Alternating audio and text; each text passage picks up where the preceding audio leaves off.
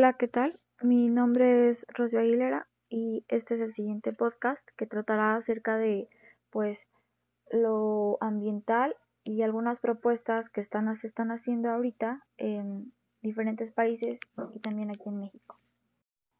Bien, comenzaremos hablando acerca de pues países o, o potencias que son consideradas así, o sea, por lo mismo de que tienen un alto pues cuidado en cuanto al medio ambiente.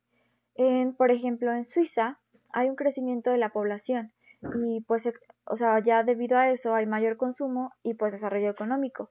Y eso es, esto es clave, muy importante, a, si se va a medir pues el impacto de los recursos naturales.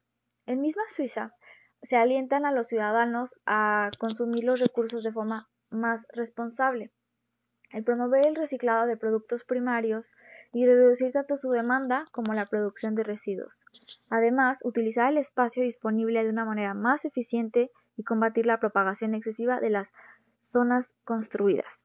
Por otro lado, también este, buscan reducir las emisiones de gases de efecto invernadero, una de las principales causas del calentamiento global. Asimismo, cuentan con estaciones que pues básicamente purifican para eliminar los microcontaminantes causados por los fitocionarios de la agricultura.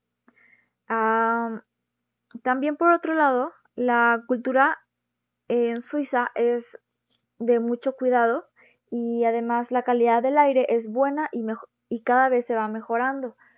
Ah, por otro lado también, este, Suiza apoya el desarrollo de uso de tecnologías que contaminen menos. El suelo es en sí una parte esencial de los ciclos ambientales y facilita en particular la absorción de precipitaciones y la reposición de las capas frecáceas. Eso es importantísimo ya que si se tiene un buen suelo donde plantar, donde cultivar, donde pues seguir fomentando pues este cuidado hacia el medio ambiente, pues es evidentemente que pues van a tener una mejor calidad de vida. El respeto por la integridad del paisaje mejora la calidad de vida y conserva la biodiversidad y ayuda a promover el turismo ecológico. Pues ahora sí que básicamente eso es lo que hacen en Suiza y eso es lo que va ayudando a que cada vez este país vaya creciendo más. Por otro lado, también hay otro ejemplo muy importante aparte de Suiza que en Holanda. En Holanda lo que ellos buscan es pues reducir evidentemente su contaminación y para motivar a sus ciudadanos para que mantengan este aire limpio, Holanda brindará Wi-Fi gratis a través de los árboles. ¿Cómo? Con casitas de árboles instaladas en las copas de los árboles. Este, pues ahora sí que estas casitas medirán los niveles de contaminación y cuando haya menos contaminación, pues el internet será gratuito.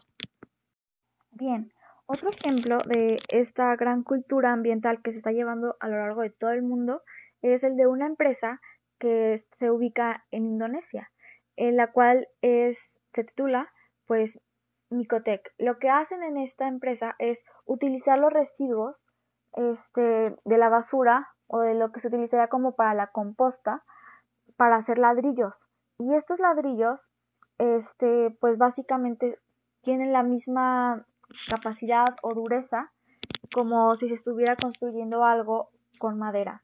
Entonces esto se supone que ahorrará a el, el, usar o talar madera casi pues básicamente un 100%.